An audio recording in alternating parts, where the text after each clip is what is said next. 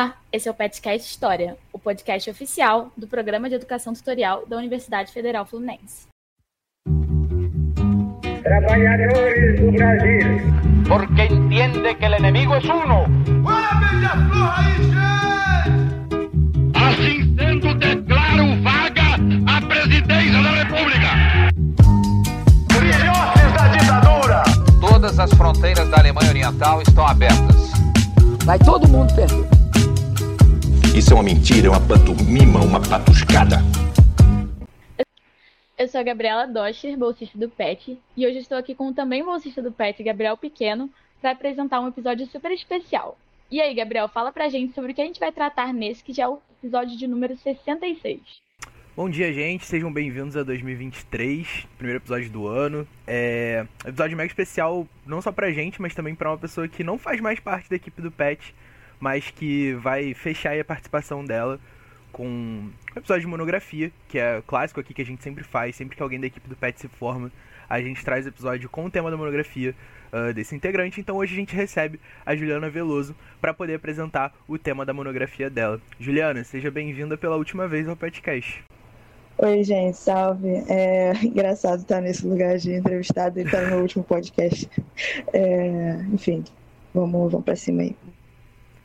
É isso. Então hoje a gente apresenta o tema da monografia da Juliana, Imperialismo em Perspectiva. A gente vai falar um pouco sobre a questão do imperialismo especificamente no Quênia. A Juliana vai poder apresentar um pouco pra gente do tema de pesquisa dela. Então a gente vai conversar um pouco sobre alguns conceitos específicos dessa relação. Uh, e a nossa ideia aqui hoje é tentar dar um panorama geral do que, que a Juliana conseguiu encontrar a partir da pesquisa dela e como é que isso se conecta aí com alguns temas que, que, que são temas afim uh, da galera que pesquisa imperialismo, que pesquisa história da África, principalmente. Sim, com certeza. E como é um episódio de monografia, eu acho que vale a pena a gente falar aqui, perguntar para Juliana sobre como surgiu o interesse dela pelo tema. Qual foi o primeiro contato com esse campo de pesquisa e por que, que você optou por, por tratar esse tema no projeto de monografia? Tá, vamos lá. É, então, é, não sei se todo mundo que está ouvindo vai ser aqui da História UF, provavelmente não, mas então, aqui na, na História, a gente tem duas obrigatórias, né? Duas matérias obrigatórias, que são História da África 1 e História da África 2. História da África 1 é, contempla basicamente tudo até é, o imperialismo, né? até o colonialismo no século XIX, que é uma loucura se considerar que é um, né, um continente e milhares e milhares de anos de história, de, enfim. É, e aí a história da África 2 contempla o período, né, digamos assim, colonial e pós-colonial.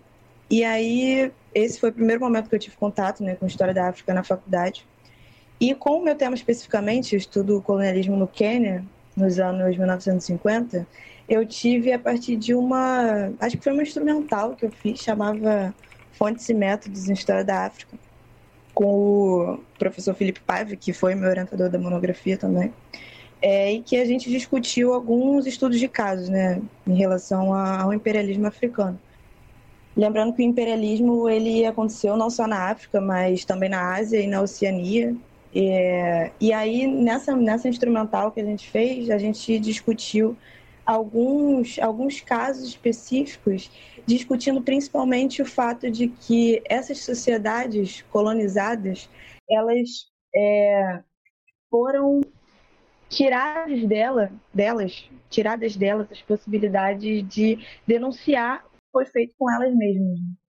É, como foi o caso, por exemplo, de sociedades colonizadas pela Grã-Bretanha, pela Alemanha, é, enfim, todas elas, né? França, Portugal, Espanha, etc e que não puderam denunciar por elas mesmas seus crimes. Muitas vezes elas estavam contempladas numa disputa né, intra-imperialista, assim, uma disputa entre essas potências imperialistas, que ficavam acusando uma outra né, de atrocidades cometidas né, pelo, pelo império rival e que denunciavam de uma forma muito cínica, como se eles próprios não fizessem isso em outras colônias, né, nas suas próprias colônias foi o caso do, do Quênia também, que foi um caso pós Segunda Guerra Mundial, né? um caso específico porque se tratava de uma sistematização de campos de trabalho forçado, de campos de encarceramento em massa. É, depois da Segunda Guerra Mundial, e por uma potência que lutou contra essas práticas, contra campos de concentração, contra campos de encarceramento em massa, é, contra campos de trabalho forçado, é, no caso nazista. Né? Então, a Grã-Bretanha lutou contra o, contra o nazismo, lutou contra as, essas práticas perpetuadas pela Alemanha na época e continuou fazendo práticas muito similares né, nas suas colônias, inclusive pós a Segunda Guerra. Então, foi isso que mais me chamou a atenção, no caso do Quênia especificamente, foi a partir dessa instrumental aí que eu tive esse primeiro contato com, com o meu tema, que viria a ser meu tema. Perfeito, Ju. É, acho que você já conseguiu entrar em uma, uma das partes do seu trabalho que a gente queria comentar, que é justamente a gente pensar o panorama da ocupação europeia no continente africano, né? A gente sabe que no seu caso você dá ênfase aí pro, pro caso inglês, né? O centro do seu trabalho. Mas é, como é que a gente pode pensar, então, é, como é que funciona o imperialismo nesse processo de ocupação uh, do continente africano, assim, da, da perspectiva do teu trabalho, do que você conseguiu pesquisar, como é que o imperialismo ele se construiu a partir dessa relação com o continente africano especificamente?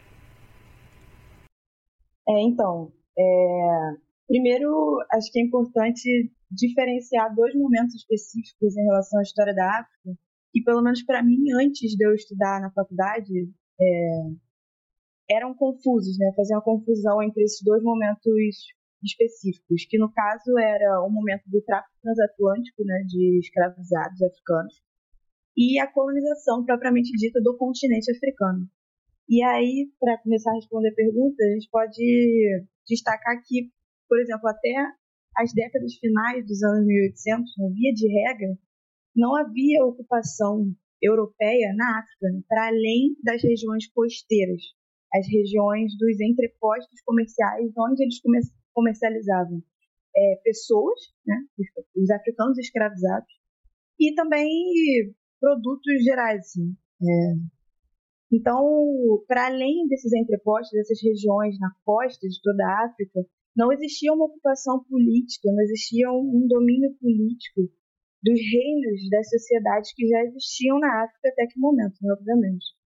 Então, é importante a gente fazer essa, essa diferenciação. E aí, queria abordar dois pontos específicos em relação a isso. É importante ressaltar o papel dos nativos africanos, né, das pessoas que nasceram no continente africano, nesses dois momentos. E por que eu falo sobre isso? Porque é importante para entender, inclusive, o processo de colonização que é posterior, que já é dos anos 1800, do século XIX para frente, e que vai se encerrar, pelo menos teoricamente, é, no século XX. E aí é importante a gente perceber que a ideia de que a África, antes dos europeus, antes da chegada dos europeus, antes do tráfico transatlântico, era harmoniosa, ela não condiz com a realidade. Então, como qualquer continente no planeta, na África existia uma infinidade de sociedades diferentes, com diferentes projetos políticos, interesses políticos, é, projetos econômicos, organizações sociais, culturas, etnias, enfim. E aí é, é, importante a gente perceber, no caso do tráfico transatlântico, por exemplo, como existia uma articulação entre agentes internos do continente e agentes externos do continente. No caso, é, o tráfico transatlântico ele não se deu com os europeus entrando no interior do continente africano, escravizando pessoas, é, vendendo essas pessoas e fazendo tudo isso sozinhos. Existia uma articulação com os reinos dentro do continente africano que fizeram da escravização de pessoas, da venda dessas pessoas, é, um projeto de Estado, uma política de Estado. Então, eram reinos que tinham como principais, principal viés econômico esse tráfico de pessoas escravizadas. E aí, dependendo do reino, as pessoas que eram escravizadas eram, eram pessoas diferentes, né? Podiam vir de guerras, e aí os cativos eram feitos escravos, é, podiam, enfim, diferentes contextos, de diferentes momentos também durante esses vários séculos de tráfico transatlântico. E aí é importante salientar que os europeus eles não faziam esse processo de entrar no continente, né, no interior do continente, nessas sociedades mais interioranas né, do continente africano, para escravizar essas pessoas. Eles estavam ali na região costeira, comercializando essas pessoas, comprando essas pessoas, transportando essas pessoas é, para as Américas E era isso, eles não tinham de fato poder político nesses reinos africanos até o final do século XIX, né, via de regra. O que eles tinham eram esses entrepostos onde eles faziam esse comércio com os diferentes reinos e as diferentes sociedades africanas. Né, que já existiam, que, óbvio, tiveram suas configurações políticas e econômicas moldadas pelo tráfico, evidentemente, e depois também reconfiguradas pelo colonialismo, mas que já tinham ali suas próprias dinâmicas. Né? É, e aí é importante a gente perceber que no caso dessa articulação entre esses, esses reinos é, do continente africano e esses europeus, a gente precisa salientar também que diferentes grupos sociais estavam envolvidos né, em todo esse trâmite aí, principalmente do, do tráfico transatlântico. Tinham as pessoas que, enfim, estavam lá guerreando para tornar outras pessoas cativas, tinham as pessoas que transportavam esses cativos para a costa, tinha as pessoas que comercializavam essas pessoas com os europeus, e aí você tinha os europeus que comercializavam, compravam essas pessoas, os europeus que transportavam essas pessoas, a burguesia europeia que estava lá financiando empresas que tinham como, como viés o tráfico de pessoas, né? empresas muitas vezes de capital misto, ou seja, que eram controladas pelo Estado, mas por acionistas, né, pela burguesia europeia, estavam lá colocando dinheiro para que toda essa toda esse, esse essa relação econômica, todo esse o tráfico mesmo fosse possível. Então, é importante perceber essa, essa diferente, essas diferentes relações, os diferentes, os diferentes grupos sociais envolvidos e as diferentes conjunturas, caso a caso. É, um segundo ponto também, que acho importante para entender o, o, processo do colonialismo né, no século XIX, é perceber como a ideia de África, né, a ideia de sociedades africanas, a ideia de uma unidade africana, a ideia de ser africano, é uma coisa do século XX. Né? Isso não existia antes do século XX, não existia, porque é, a ideia, essa ideia unificadora de África, que é inclusive muito difundida para homogeneizar coisas que não devem ser homogeneizadas, né? E, e aí o que eu quero dizer com isso? É, que colocam no mesmo bolo políticas, economias, culturas, sociedades, pessoas, etnias, enfim, que eram distintas. Então, esses impérios, inclusive esses impérios que eu mencionei sobre o tráfico transatlântico, que faziam é, de política de Estado, o tráfico de pessoas, eles não se viam como impérios africanos, eles não se viam como africanos, né? Eles eram o Império de Oió, era um reino de Benin, o reino da Omé, não eram africanos, né? Não existia essa ideia de África. E aí isso é importante para que se perceba, né, que cada sociedade, cada contexto, cada política, cada relação econômica era distinta. E isso parece óbvio, mas não é óbvio, porque justamente como eu disse, essa ideia de uma unidade ela é muitas vezes colocada com viés de reduzir mesmo a história de povos distintos, de sociedades distintas, de momentos distintos e reduzir a história do que é um continente, né? A história da África, é importante a gente salientar, a África é um continente gigantesco, com sociedades muito diferentes, com momentos muito diferentes, com momentos muito específicos e que deve ser tratado como tal. Né? Então, reduzir isso e colocar todos esses momentos, todas essas pessoas, todas essas sociedades, todas essas relações materiais concretas é, no mesmo balaio, no mesmo, no mesmo grupo, na mesma. Enfim, homogeneizar isso é um erro, né? Que não deve ser cometido por nós, historiadores da África, e por, enfim, qualquer pessoa que, que fale sobre esse tema. Isso é importante salientar também. É, deixa eu ver se eu deixei de responder alguma coisa. Ah, tá. Vou continuar falando agora sobre, sobre a ocupação. E no caso do colonialismo propriamente dito, no século já XIX, no final dos anos 1800, é, o que ocorreu foi a tomada de poder político por parte é, dos europeus, né, de nações europeias, dessas sociedades que já existiam é, e a reconfiguração de todas as suas dinâmicas políticas, sociais, econômicas e a concretização, a concretização não, é, e a delimitação de territórios coloniais, ou seja, se pega o mapa da África se traça lá pedaços de terra que vão ser as porções coloniais, que vão ser as colônias desses países específicos. E toma-se o poder político de sociedades já existentes como não tinha sido feito antes, como não tinha sido feito, por exemplo, no, no período do tráfico transatlântico. Não, não existia tomada de poder político. Né? Eram reinos, sociedades autônomas dentro desse continente africano que comerciavam com outras nações né, europeias. E aí tem toda a ideia também né, do Estado burguês, do Estado moderno burguês que das sociedades europeias que comercializavam com esses reinos africanos que evidentemente não se configuravam na mesma forma, né? não se configuravam, por exemplo, no modo de produção capitalista e que comerciavam, né, entre eles, de estado para estado, sociedade para sociedade. É, e o que se tem no século XIX é a tomada do poder político. Então é um momento que, pela força, né, pela violência, evidentemente, se entra no território, nos territórios africanos, nas, nos diferentes reinos africanos, e se toma o poder político e se reconfigura aquela sociedade. É, evidentemente também com o auxílio de agentes nativos. E aí, quero dizer com isso, é, não seria possível a tomada de poder político por parte dos europeus, né? e evidentemente também que não se tratava do, do mesmo projeto político europeu, porque era variável de nação para nação, né? A Grã-Bretanha tinha um projeto político, a Alemanha tinha um projeto político, o Império Alemão, né, no caso, é, a França, enfim.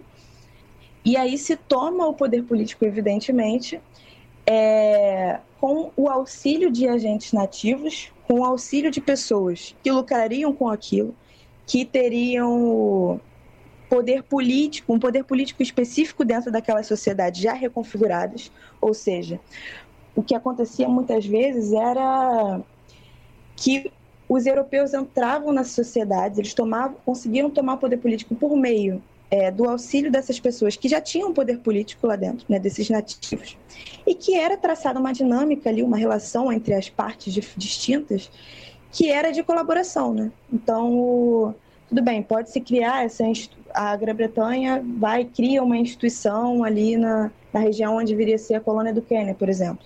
E isso é formado com o auxílio de agentes nativos, né? Essas instituições que vão controlar, por exemplo, o ir e vir das pessoas, né? No caso do, dos nativos africanos, é, que se controla, sei lá, o trabalho dessas pessoas, que se controla os territórios é, administrados por cada parcela de pessoas.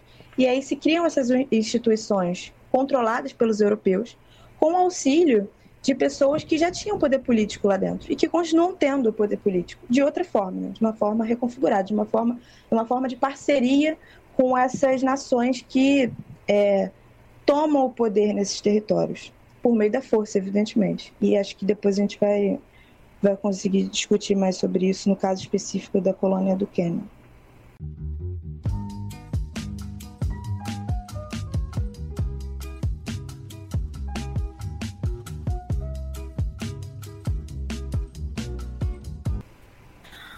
É perfeito, Juliana. Eu acho que o ouvinte conseguiu ter um panorama geral da ocupação na África que vai ser fundamental para a gente entender o caso especificamente do Quênia.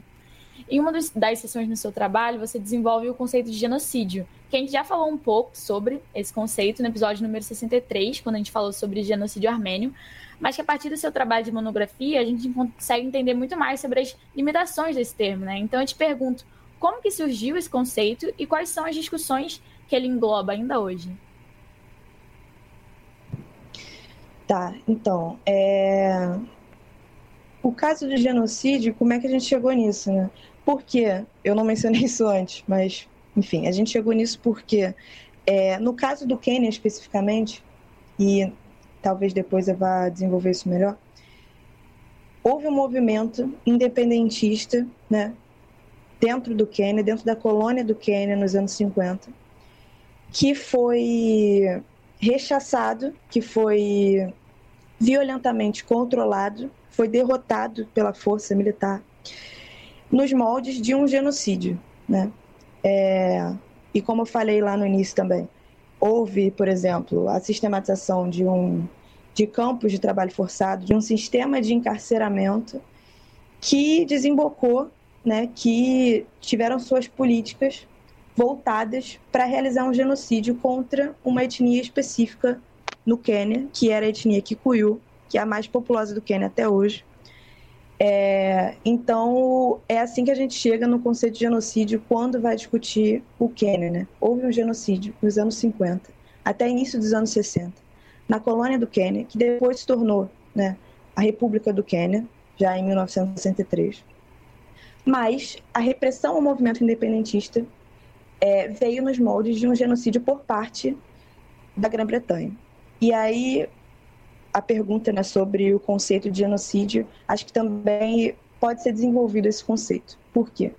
Porque, como qualquer conceito, é um conceito histórico, né? É uma, uma construção histórica. E acho que cabe a gente entender como que surgiu e como que isso foi pavimentado né, ao longo do século XX.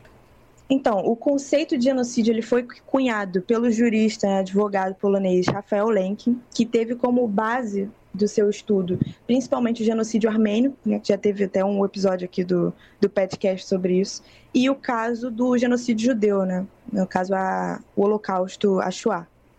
É, e o termo, propriamente dito, ele consiste né, na junção do prefixo grego genos, que é traduzido é, geralmente como raça ou tribo, e o sufixo latim side, né, cid, aportuguesamente, é, traduzido como ato de matar. Então, genocídio seria é, matar raças, tribos, populações.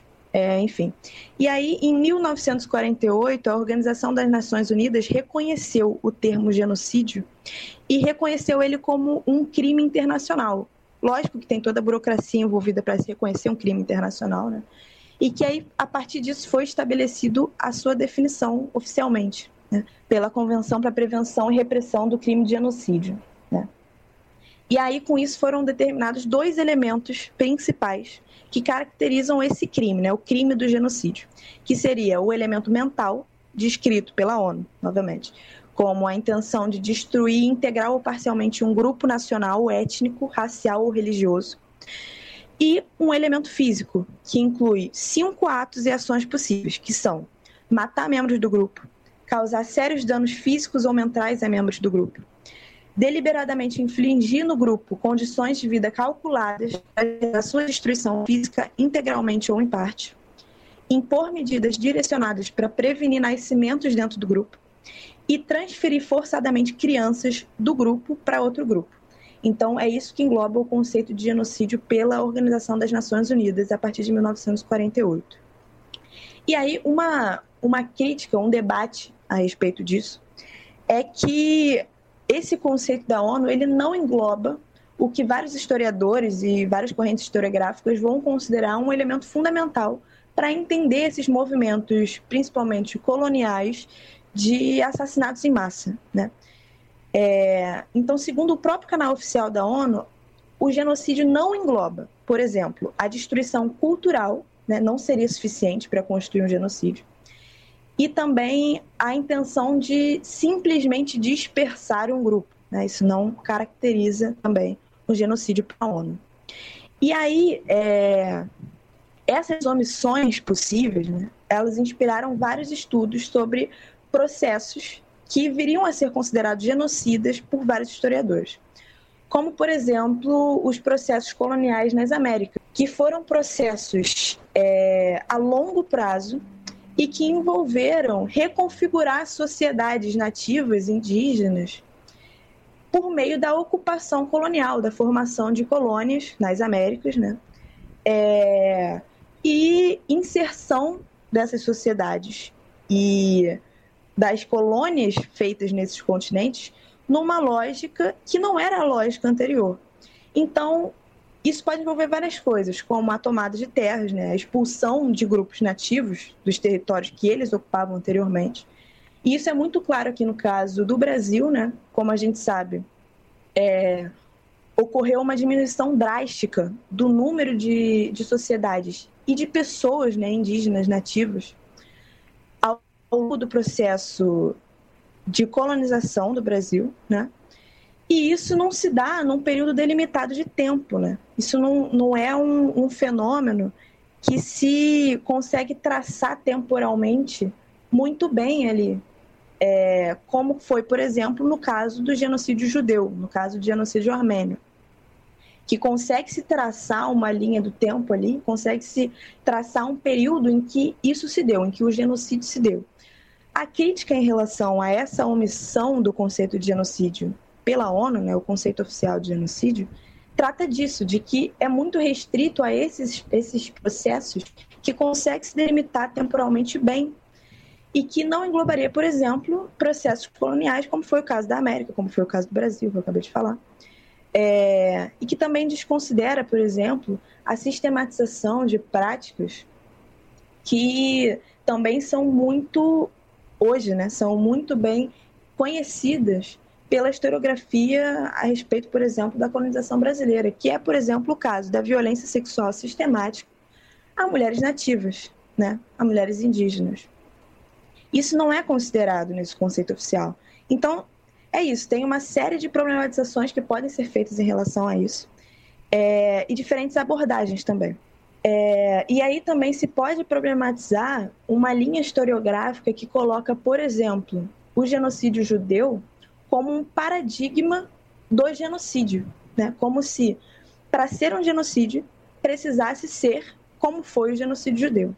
E aí outras configurações, outros processos que desembocaram em, um, em, processos de assassinato em massa, de sistemática, sistemático ataque contra populações, etnias, religiões específicas, não são considerados genocídios, né, por uma parte da historiografia, por não se enquadrarem no que eles entendem como o paradigma, o modelo de genocídio que teria sido o genocídio judeu. Então, é preciso tomar cuidado também com essa ideia de traçar métricas, é, de métrica de desgraça, né? Pra, então, você precisa fazer isso, isso, isso. Não, então, se não chegou, não teve esse check, esse check, esse check na listinha, então isso aqui é menos genocídio do que isso. Enfim, é uma série de, de disputas históricas e historiográficas também, porque é isso, a história, a história é campo de disputa e disputa política, inclusive.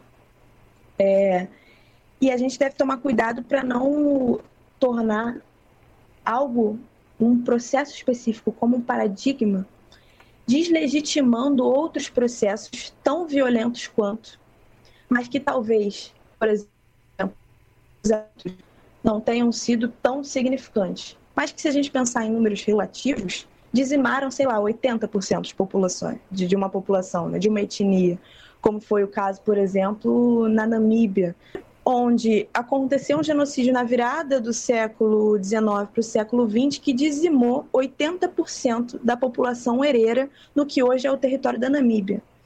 É, e 50% da população nama, que eram etnias muito populosas nesse, nessa, nesse território ali no norte da África, é, e que eram é, etnias muito populosas na, naquela região da África e que foram dizimadas, né? Mas aí, não, isso não era um genocídio porque não, não foram milhões de pessoas, né? E aí se traça essa comparação que muitas vezes é, é, simplesmente isso, é traçar uma métrica de desgraça que não deve ser traçada, né? O, deve ser considerado os aspectos concretos daquela, daquela, daquela sociedade. Então, acho que é isso, deve-se tomar um cuidado para não diminuir processos coloniais, principalmente, porque ocorreram muitos genocídios coloniais na África, na Ásia, na Oceania, e não diminuir isso com base numa métrica que é uma métrica descabida, né? E que se tem como base, por exemplo, defender que o genocídio judeu, por exemplo, foi um paradigma e que nada chega, chegaria perto disso, porque foi um, um, um exemplo supremo da barbárie né, do ser humano. Enfim, não deve ser tratado dessa forma.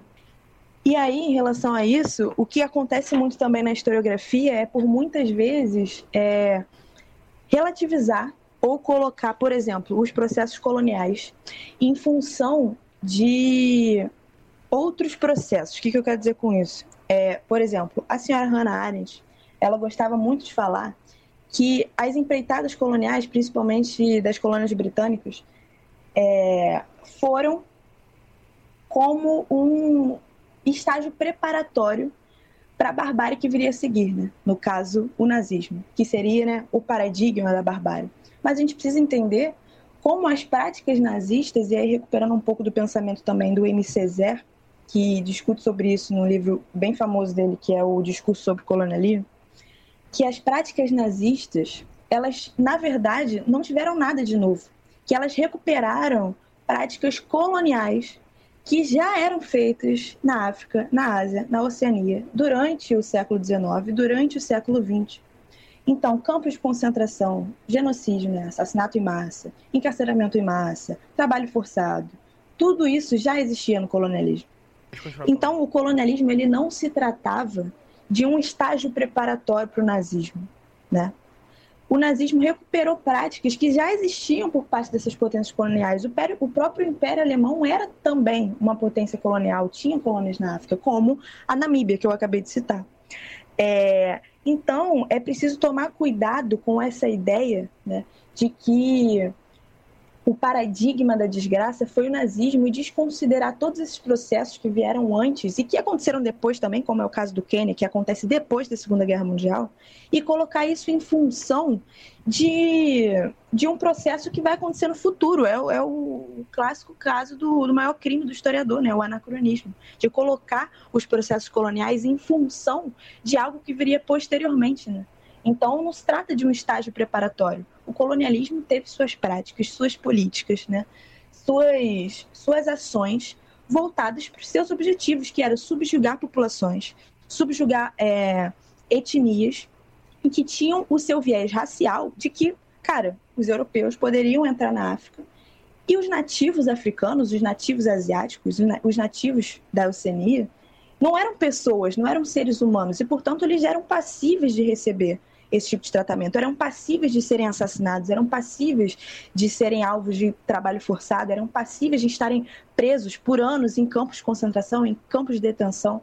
Então, assim, nada do nazismo, e recuperando o MCZR de novo, o discurso sobre colonialismo, nada é inédito.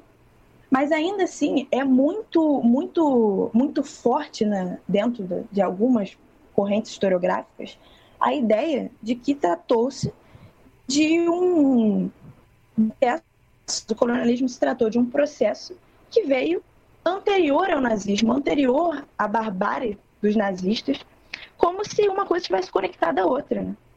E não estavam. Evidentemente que quando os europeus começaram a tomar o poder político das sociedades africanas no final do século XIX, eles não sabiam que o nazismo estava por vir lá no, no meio do século XX, isso é óbvio. Mas aparentemente é muito comum colocar em função uma coisa da outra, o colonialismo em função do nazismo, em função dessa barbárie dentro da Europa, né? E aí a gente vê a questão do eurocentrismo, né?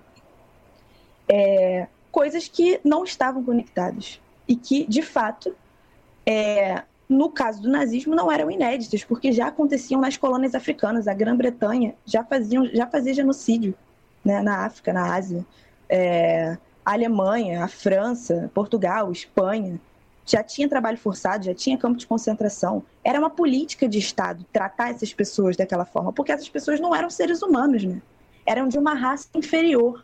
E aí, portanto, isso, isso reverbera, inclusive, nessa historiografia, que coloca a história dessas pessoas em função de uma barbárie europeia, no caso, o nazismo, obviamente não diminuindo o nazismo, né? Como a gente disse, não é uma, uma métrica, né? Um checklist de desgraça e não, essa aqui desgraça realmente foi maior, mais importante não é isso, né? Óbvio. É, mas colocar as barbáries dentro do continente africano, asiático, dentro da Oceania, em função dessa barbárie que o MCZ vai chamar que é a barbárie europeia, né? a barbárie que acontece dentro da Europa, mas que já acontecia nesses outros continentes. Então, a respeito do conceito de genocídio, dessas disputas historiográficas e dessas visões a respeito da própria história da África, acho que isso é importante de levar em consideração.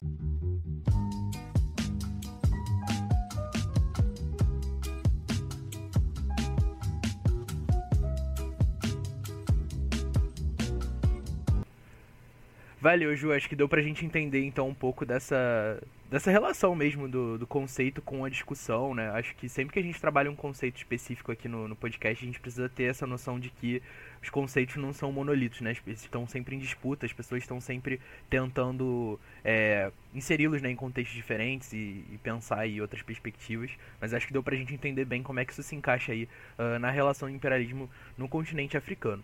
Mas aí falando um pouco mais especificamente sobre o, o, uh, o teu tema de pesquisa, é, dentro da, da sua monografia você desenvolve uma parte dela falando sobre a revolta Mau Mau, né, que aconteceu no Quênia. Aí a partir das fontes você consegue ali uh, explicar um pouco pra gente melhor como é que funcionou essa revolta e a relação dela com a independência. Então vou aproveitar justamente isso para te perguntar como é que como é que se construiu essa revolta, é, qual foi a relação dela com essa com a ocupação britânica no continente e como é que ela vai uh, ter relações aí com a independência do Quênia é, dentro do, do, do, da tua pesquisa. É, então, no caso do Quênia especificamente, era uma colônia de assentamento, né? O que isso quer dizer? A ideia era ocupar aquele território e colocar uma população europeia para ficar dentro daquela colônia. E aí, qual era o papel deles? Eram grandes fazendeiros, né?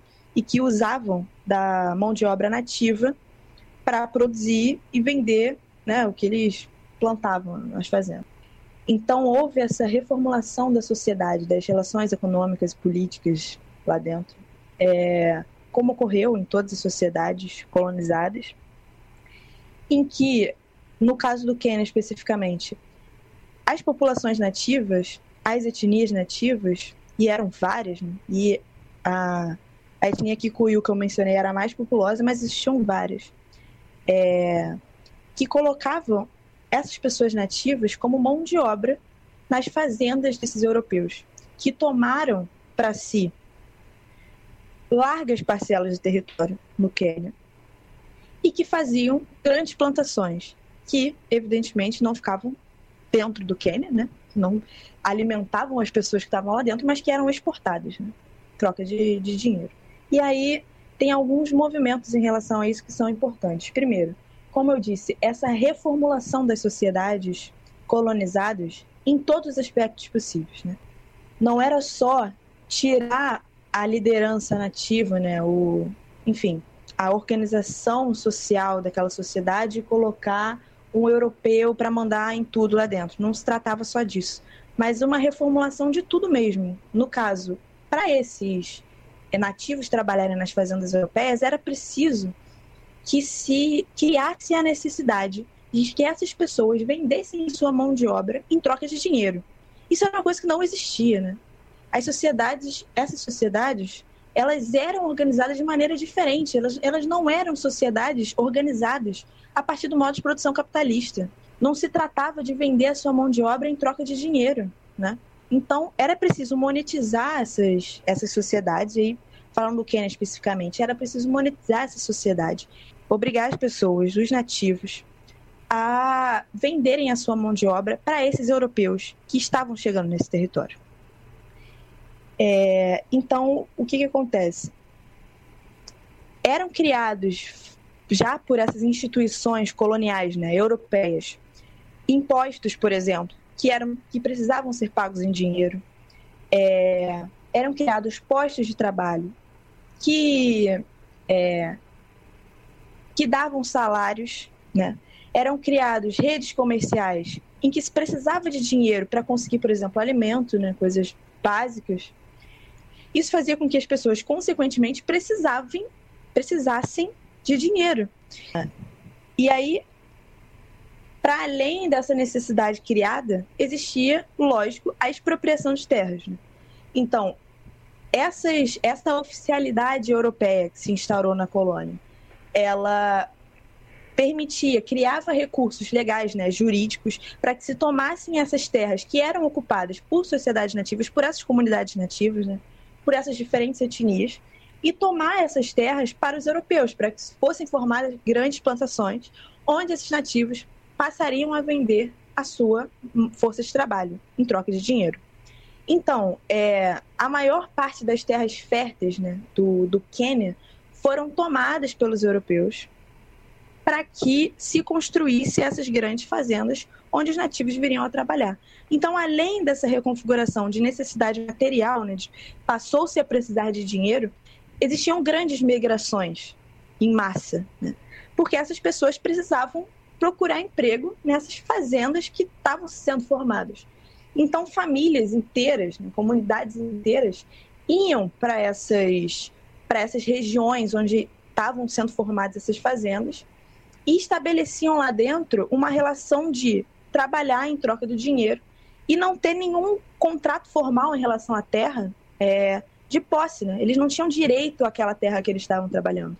Não era como se fosse administrada pelo, pelo europeu, dono da fazenda, mas que aquelas, aqueles pedaços de terra onde esses nativos estavam tra trabalhando fossem deles. Não eram. Né? Eles estavam trabalhando por dinheiro. E quando convinha, eles podiam expulsar essas pessoas dali. Então, ao longo de toda a história da colônia keniana, né, que aconteceu foram fluxos migratórios de, primeiro, levar essas pessoas para irem trabalhar nessas fazendas, e depois, quando foi oportuno, voltar com essas pessoas, expulsar essas pessoas para as reservas nativas, né, que foram delimitadas várias dentro desse território queniano, que era onde os nativos deveriam ficar. Né? Você colocava diferentes etnias dentro de territórios bem delimitados, que eram as reservas, e existia esse fluxo migratório de que não eram criados postos de trabalho suficientes dentro dessas reservas, por exemplo, que faziam com que essas pessoas precisassem sair dessas reservas irem para outros lugares, para as cidades, para as fazendas, né? enfim, para diferentes localidades dentro da colônia, e que faziam com que existisse esse, esse pêndulo, né? esse fluxo migratório mesmo em diferentes momentos da, da história da colônia. É... E aí, esse foi um dos precedentes para o que viria a ser a revolta Mal-Mal. Né? A questão da terra era uma questão fundamental que norteava todas as pautas políticas é, de resistência mesmo naquele lugar, de formulação de um, de um ideário nacionalista, de lutar de alguma forma contra essa tomada de terra por parte dos europeus e tal, que não necessariamente vinha é, comungado com, sei lá, expulsar os europeus, né? E no caso da independência do Quênia, não foi essa linha política que, que tomou o poder político do já país, né, do Quênia, da República do Quênia. É, não tinha esse viés de expulsar majoritariamente os europeus, mas de alguma forma é, lutar por aquelas terras que estavam sendo, década após década, né, desde o final dos anos 1800, até 1950, tomadas por esses europeus para fazerem grandes, grandes fazendas né, e exportar basicamente toda a produção de lá de dentro. Então, isso era uma pauta dentro dessa sociedade. Né? Os grupos políticos é, que tentavam resistir de alguma forma a isso, e que, obviamente, em cada contexto foram rechaçados dessa forma, né? muitos líderes foram presos antes mesmo da revolta e tal. É, fizesse com que a terra fosse uma questão central aí. E junto a esses movimentos políticos que eram, né, em cada caso, rechaçados pelo poder colonial, é, existiam também, existia também a estereotipização, acho que é essa palavra, da, dessas sociedades nativas, né? muitas vezes colocando elas num lugar de, de misticismo, de seita, de esoterismo, de, enfim, colocar essas pessoas em posições de degradar a imagem dessas sociedades nativas nas sociedades europeias, por exemplo, né? Porque evidentemente que para se legitimar a empreitada colonial, né, ao longo de, enfim, de todo o colonialismo, era preciso que tivesse uma justificativa. E a justificativa, como a gente sabe, era a justificativa de colonizar esses povos, né? colonizar os povos africanos, colonizar os bárbaros africanos. Né? Como se houvesse a necessidade dessa civilização né? branca europeia de civilizar esses outros povos que não eram brancos e não eram europeus. O colonialismo se pautava nisso. E ao longo da história, ele precisava né, dos, seus, dos seus motivos para se manter em voga. Precisava criar um, uma opinião pública em relação a isso que não fosse de lutar contra a empreitada colonial da Grã-Bretanha, por exemplo, as empreitadas, né?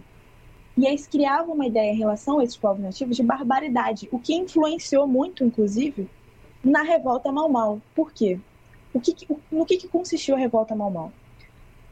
É, vários grupos políticos estavam em disputa lá dentro. E estava se criando um movimento nacionalista pautado majoritariamente, né, não pela expulsão desses europeus, mas pela retomada das terras, né, pela, pela denúncia do que eles estavam fazendo, né, de expropriar essas terras, de colocar eles em reservas superlotadas, que não tinham um pedaço de território que não tinha condição de, de ter tanta gente dentro, ao passo que um europeu era dono de uma quantidade gigantesca de terras dentro daquele território, não fazia sentido. E a luta política era muito pautada nisso. E aí, no final dos anos 50, alguns grupos armados começaram a se organizar na colônia queniana para, de alguma forma, lutar contra esses europeus. E aí, o que ocorreu em relação à revolta de várias forças políticas, de várias estratégias diferentes dentro daquele contexto. Por quê? Existiam lideranças muito conhecidas dentro daquele contexto, como, por exemplo, o Jomo Kenyatta, que veio a ser o primeiro presidente do Quênia já na independência em 1963, que se colocava como nacionalista, mas ele não era do, do tipo expulsar os, os europeus do nosso território e sim de denunciar e de conseguir criar uma sociedade que fosse harmônica, né? Entre os europeus que já estavam lá e os nativos, as diferentes etnias e sociedades que existiam dentro do Quênia. E, ao mesmo tempo, começou um, um, vários focos de guerrilha a se organizar é, em via de, por exemplo, assassinar donos de fazenda. Né? Principalmente na área mais rural ali, longe do, por exemplo, ali da de Nairobi, que era que hoje é a capital da, do Quênia e que era a principal cidade do país naquele momento. Mas começaram a se formar esses focos de guerrilha mais nessas áreas rurais, né?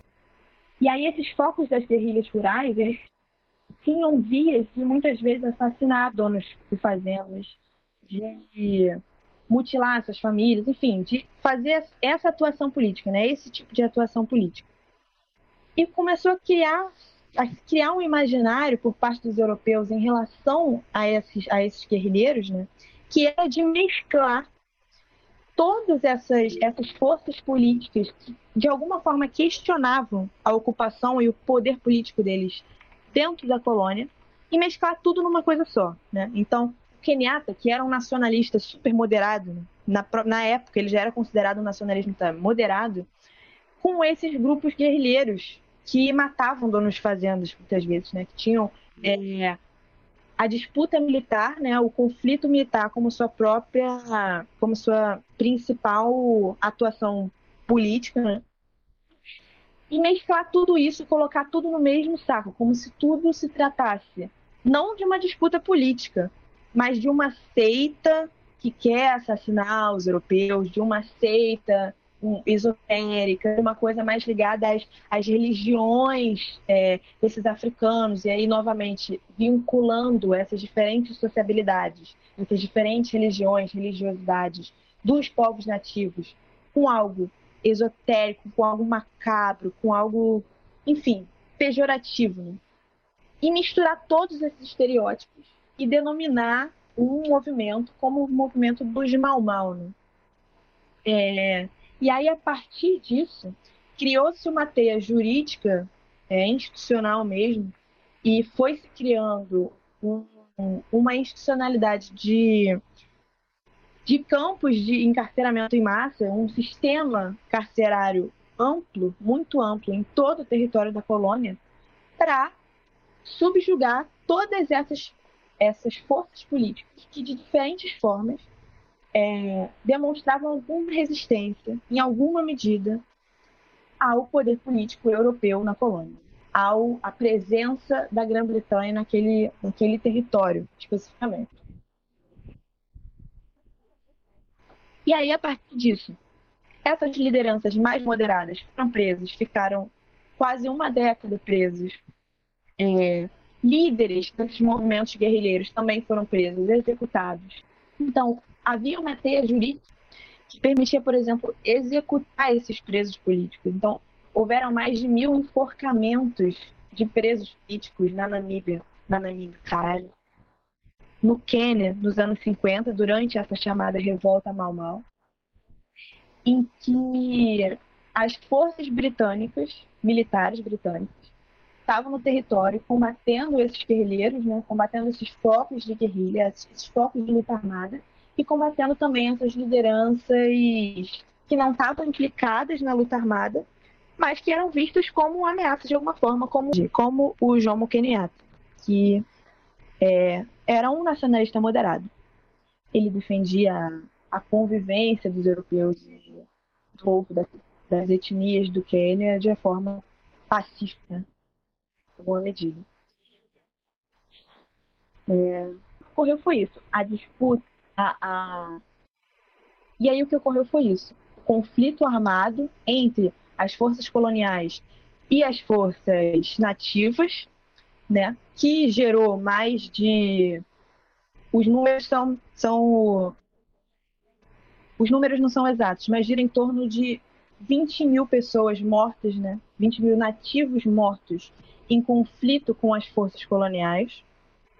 E uma grande rede carcerária que chegou, em números conservadores, a 150 mil pessoas presas.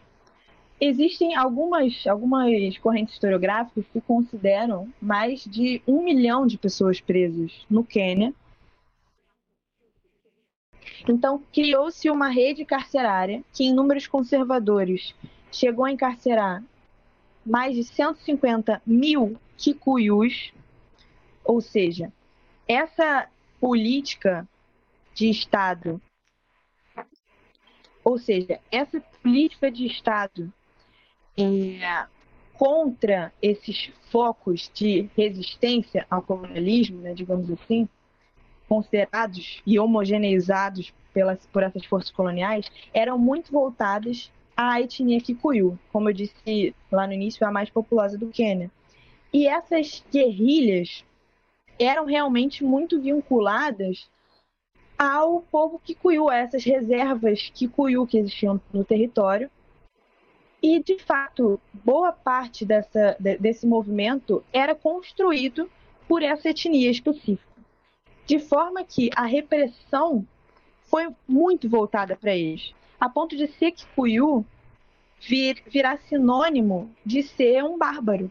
Né? Então, qualquer Kikuyu era um alvo potencial de ser preso e executado. Então, existem estimativas de que quase 90% da população Kikuyu, que era de cerca de 1 milhão e 500 mil, 1 milhão e 500 mil pessoas nesse, nesse período, né, nos anos 50, ter sido encarcerada em algum momento, né? É, existia uma larga rede de campos, e eram né, chamados de campos mesmo, eram grandes pedaços de território onde tinham é, prisões e campos de trabalho, etc. E também postos menores, mas que também serviam para encarcerar pessoas, para pelo menos fazer algum tipo de triagem e manter aquelas pessoas por ali por algum tempo até que se triasse elas, né? até que se constatasse o que deveria ser feito com elas, se deveriam ser liberadas, se deveriam ir para os campos, etc. Então, hum, existem números que falam de 90% da população Kikuyu está presa em algum momento, né? Nesses campos, nesses postos. E também existe é, uma rede muito grande. Pera, vou reformular. E também é importante ressaltar como nesses campos, nesses postos, as denúncias de, por exemplo, violência sexual contra as mulheres Kikuyu, né, contra essas mulheres nativas, ter sido sistemático dentro desses campos e dentro desses postos pelos oficiais britânicos e também por essas forças coloniais é, dentro do, do Quênia que não eram necessariamente compostos por europeus, mas por nativos mesmo, mas que eram institucionalizadas né, por essa oficialidade colonial mesmo, que é, nas suas maiores instâncias eram administradas por europeus. Então a revolta Mal Mal, ela envolve tudo isso. Né? Envolve as lutas de guerrilha, envolve é, grupos políticos mais moderados, né, ainda nacionalistas, que lutavam pela independência, é, envolve diferentes frentes de atuação, né? diferentes, diferentes projetos políticos, projetos que lutavam pela expulsão dos europeus, pela retomada das, ter das terras, projetos que lutavam pela, pela terra, mas que prezavam por essa boa convivência entre os europeus que já estavam lá, né? E a, os povos que já viviam no Quênia antes. E envolvia essa sistematização de um sistema carcerário que era voltado para uma etnia específica, no caso a etnia Kikuyu, que chegou a encarcerar é, entre 150 a 1 milhão e 300 mil pessoas. Né? Os números são muito é, abertos e amplos, assim, não, não tem um consenso muito fechado sobre os números, justamente por quê? Primeiro, porque os documentos foram destruídos, né? Boa parte dos documentos britânicos em relação às colônias britânicas foram destruídos. Isso foi um projeto sistemático da um projeto de Estado da coroa britânica para destruir os documentos das colônias. Então, o que se tem em relação a esse tipo de então, o que se tem em relação a esse tipo de, de número é vago, né? Está mais no campo da estimativa. Porque a ficha dessas pessoas muitas vezes não era nem feita, né? E quando era, e quando era feita, é... porque imagina, você está encarcerando pessoas, é... você está voltando as políticas de Estado daquela colônia para uma população específica, para uma etnia específica. É... E você está fazendo todo tipo de barbaridade dentro daqueles locais. Tortura, é... muitas pessoas morriam dentro desses campos, o espancamento mesmo, tortura para é, denunciar né, companheiros ou não, né, denunciar outros que cuiu, pessoas que eles identificavam na, que é, poderiam é, dar informações sobre as guerrilhas, por exemplo, eram tomadas, eram torturadas. E não tem registro sobre isso, né? Não é, não, eles não pegavam papel e anotavam, não, hoje torturamos essa pessoa e tal.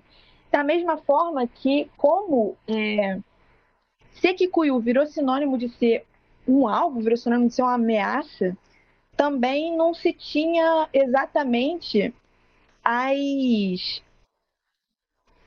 Não se tinha exatamente os registros de não, essa pessoa foi presa no dia tal, ela passou pelos campos tal, tal e tal, é, ela foi liberada no dia tal. Então, a, até porque tinham esses campos de triagem também que eu falei, que não eram campos de detenção, mas que tinham um poder de encarceramento alto, no sentido de muitas pessoas poderiam ficar presas lá, pelo menos por um momento de triagem, até decidir o que era feito com elas. E aí é isso, a gente pode considerar essas pessoas como presas políticas também, é, para além das pessoas que realmente foram enviadas para esses campos e tal. E é importante perceber como nesses postos, como eu já falei, também existia né, tortura para conseguir informações, também existia violência sexual, também existia espancamento, existia trabalho forçado e etc. Então, os números giram em torno dessa, desses não registros, né, desses registros que, mesmo que existiam, foram destruídos pela coroa britânica posteriormente, e também pela imprecisão de sabe mesmo quem passou por tal lugar em qual momento e a dificuldade de quantificar isso exatamente. Por isso as estimativas tão abrangentes. É, e aí, em suma, foram mais de oito anos né, de, de revoltas, oito anos de estado de emergência na colônia, né, foi decretado um estado de emergência em 1952, e foram oito anos, né, durou até 1960 e durante todo esse período era legitimado é, encarcerar essas pessoas sem motivo e tal, é, não tinham direito a habeas corpus, etc. Uma, uma série de legislações que permitiam juridicamente com que aquilo acontecesse durante esse estado de emergência. Né? Tinham legislações específicas voltadas para poder é, sumariamente encarcerar essas pessoas e etc. E isso durou oito anos, né? Até que, por fim, as forças coloniais conseguiram derrotar o que eles chamavam de movimento mal-mal. As guerrilhas foram derrotadas é, e essas lideranças estavam presas, né? As outras lideranças que não estavam guerrilhando lá estavam presas. E o movimento, o, esses diferentes movimentos conseguiram ser desarticulados. E muitas pessoas foram mortas, né? Como eu disse, mais de 20 mil pessoas foram mortas em combate.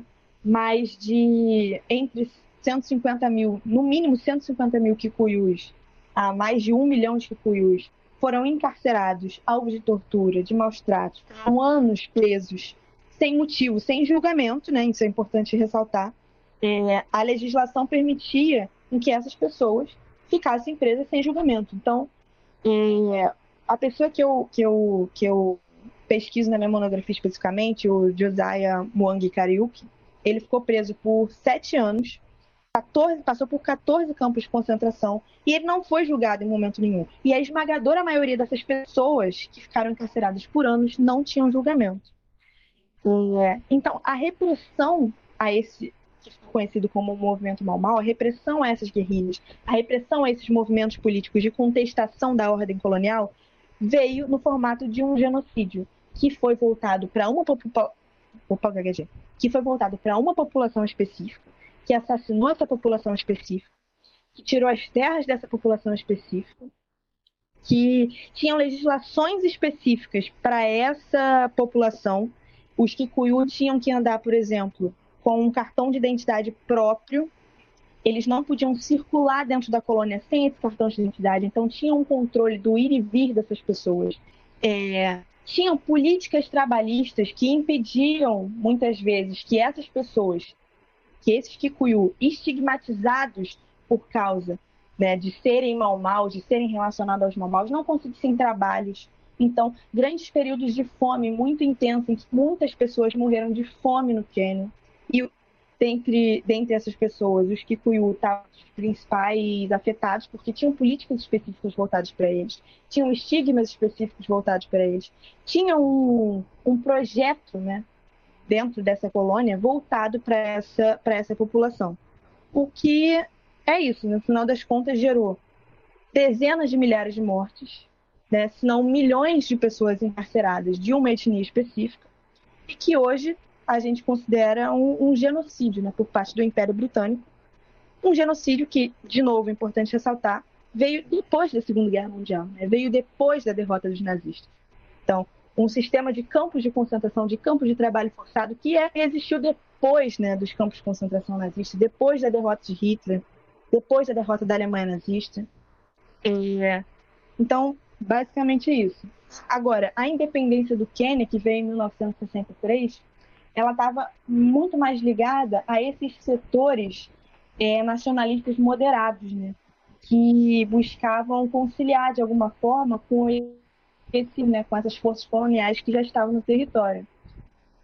Então, a independência ela não veio imediatamente após a revolta Mau-Mau, porque a revolta Mau-Mau, né, que, como eu disse, era um aglomerado de projetos políticos diferentes, mas conhecido como revolta Mau-Mau, é, a independência não veio com é, imediatamente com a revolta Mau-Mau. Né? Foi um projeto posterior que tinha muito mais a ver com denúncias feitas no parlamento britânico e também dentro da colônia para os órgãos é, estrangeiros das condições da colônia do Quênia, do que estava acontecendo lá, de que muitas pessoas estavam sendo assassinadas lá, de que estava acontecendo genocídio, de que estava acontecendo encarceramento em massa, de que os direitos humanos, né, que já tinham sido instaurados, e a gente discutiu isso no início, né, a, a ONU já tinha formalizado uma série de, de legislações quanto aos direitos de presos políticos, enfim, direito da pessoa humana, não, não podia ser torturado de maneira nenhuma,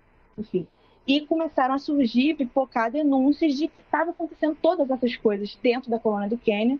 Isso foi para o parlamento britânico. É um ponto de que é, não era mais possível manter essa colônia da forma que estava lá. E aí, óbvio, a gente precisa também perceber que nada disso teria sido possível sem a luta dessas pessoas lá dentro da colônia. O movimento foi derrotado, mas essas pessoas estavam lutando pela independência, estavam lutando contra os colonialistas, estavam lutando e denunciando as coisas que estavam acontecendo lá dentro. Então, ainda que o movimento tenha sido derrotado, é importante perceber que a independência ela veio por causa dessas lutas né, populares que estavam acontecendo dentro de, dessa, dessa colônia. É, sem isso não possível. A Grã-Bretanha não teria estado por livre, espontânea vontade de dentro de uma colônia, não. Olha, cansei, tô indo embora, é isso aí. Agora a gente é, reconhece vocês enquanto pessoas dignas de, de terem direitos essenciais, né, direitos básicos de humanidade, e meteu o pé e foi embora ficou por isso mesmo. Não se tratava disso. Né? Então, essas lutas foram importantes. É, vários desses grupos estavam juntos também no que viria a ser é, a República do Quênia, no sentido de governo né, que foi formado com a independência, que era encabeçado por Jomo Kenyatta, que representava um projeto político moderado, né?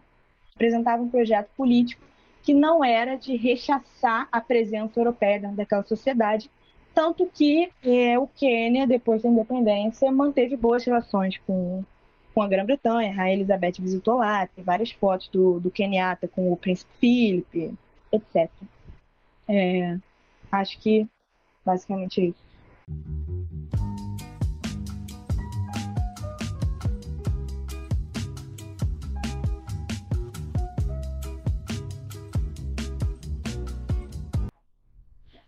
Bom, eu acho que deu para entender legal sobre a questão do imperialismo na África de forma geral e também sobre o caso específico do Quênia, né? Eu acho que ficou bem claro para o ouvinte.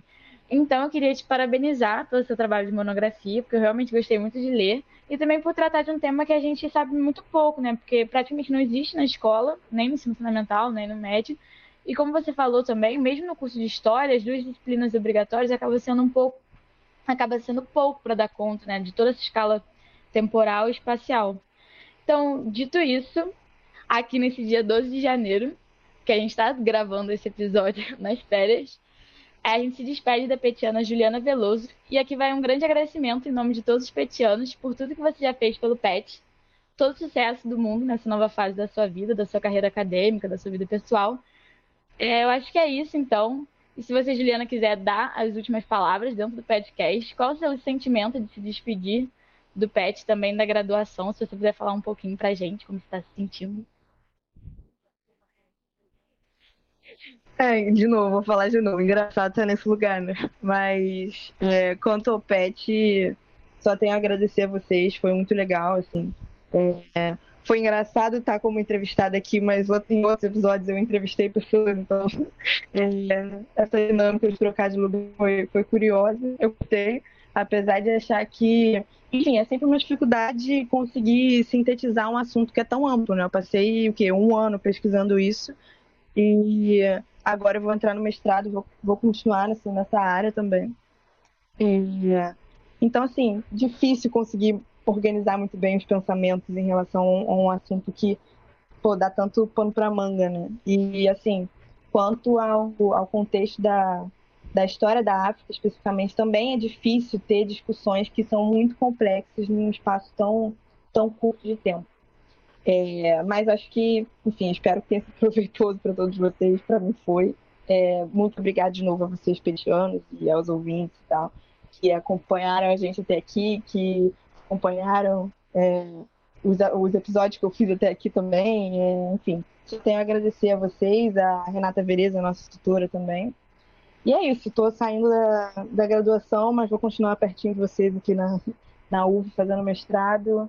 É, continuar acompanhando vocês, todo o sucesso do mundo para quem ficar aí, para as pessoas novas que entraram. E é isso. Bom, o Petcast vai ficando por aqui. A gente convida você a acompanhar a gente nas nossas redes sociais. A gente está no Instagram, arroba PetHistoriaUF, no Facebook, Pet História UF Niterói, no Twitter, arroba Pet História. Esse podcast ele tá nos principais agregadores aí uh, da internet. Você pode acompanhar também os nossos outros episódios. A gente referenciou aqui alguns episódios que já foram publicados. A gente tem mais de 60 episódios publicados, então você pode procurar no seu agregador preferido que você vai encontrar tudo que o Petcast já produziu até aqui. Pro episódio de hoje, a apresentação ficou comigo, Gabriel Pequeno, e com a Gabriela Dosser. No roteiro também foi feito por, por nós, junto com a Juliana Veloso. A produção ficou junto com a Geisa e a Maria Eduarda Veras, a edição do João Vitor Quintela, revisão e texto do Caio Manzoli e a arte da capa é minha. Muito obrigado pela sua audiência e até o próximo Petcast.